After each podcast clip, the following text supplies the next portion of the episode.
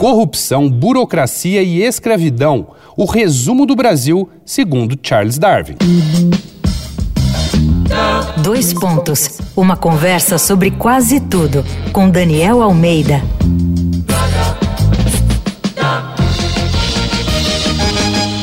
Nesse episódio da série Ao Infinito e Além, aqui do Dois Pontos, a gente lembra de algumas expedições mundo afora que tornaram o planeta menos desconhecido. E se não fosse uma empreitada marítima que cruzou o globo, talvez não teríamos a teoria da evolução das espécies criada por Charles Darwin. Mas no meio desse trajeto tinha o Brasil, e o naturalista inglês deixou registradas suas impressões sobre essa terra deslumbrante e cheia de desigualdades.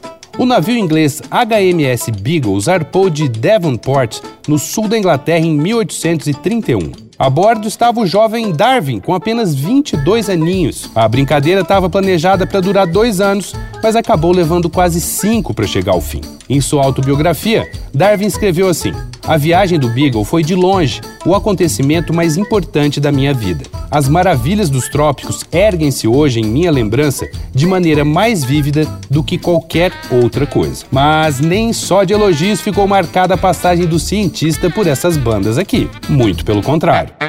Vindo de uma família anti-escravagista, Darwin ficou assombrado com o que viu na Bahia e no Rio de Janeiro. Segundo especialistas, essas constatações foram fundamentais para a elaboração da revolucionária teoria que separou pela primeira vez a ciência da religião. Para Darwin, o homem é ligado a todos os outros animais por descender de um ancestral comum ao dos macacos, e por isso não poderia existir diferença entre as raças. Outro motivo de desgosto do desbravador inglês foi a burocracia observada quando chegou ao Rio de Janeiro. Em uma anotação, ele diz assim: aspas, Nunca é agradável submeter-se à insolência de homens de escritório, mas aos brasileiros que são tão desprezíveis mentalmente quanto são miseráveis as suas pessoas, é quase intolerável. Fecha aspas.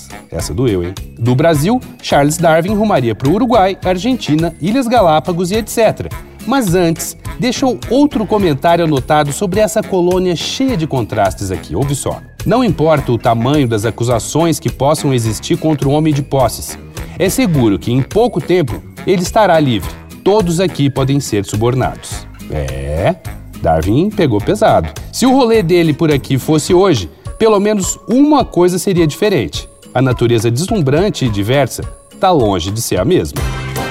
Vai lá na arroba Danico Illustration e dá uma olhada nas ilustrações inspiradas na série Ao Infinito e Além. Eu sou Daniel Almeida, dois pontos, até a próxima.